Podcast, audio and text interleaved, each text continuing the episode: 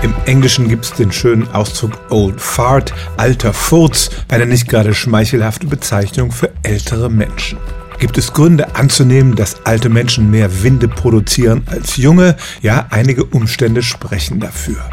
Insgesamt lässt ja der Stoffwechsel im Alter nach. Es werden zum Beispiel weniger Enzyme produziert, darunter auch dasjenige, das das Milcheiweiß abbaut. Und wenn man Milch nicht richtig verdaut, kommt es zu Blähungen.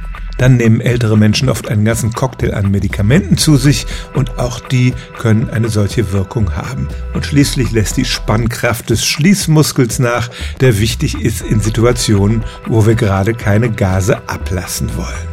Wissenschaftliche Untersuchungen zur Pupsfrequenz sind aber äußerst selten. Eine einzige Studie hat es gegeben, die beruhte auf Selbstauskünften und da kam raus, dass alte Menschen nicht häufiger furzen als junge. Das sagten sie von sich selber und vielleicht war es ihnen einfach peinlich.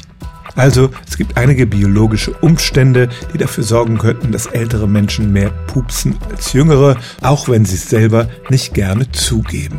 Stellen auch Sie Ihre alltäglichste Frage unter stimmtz.radio1.de.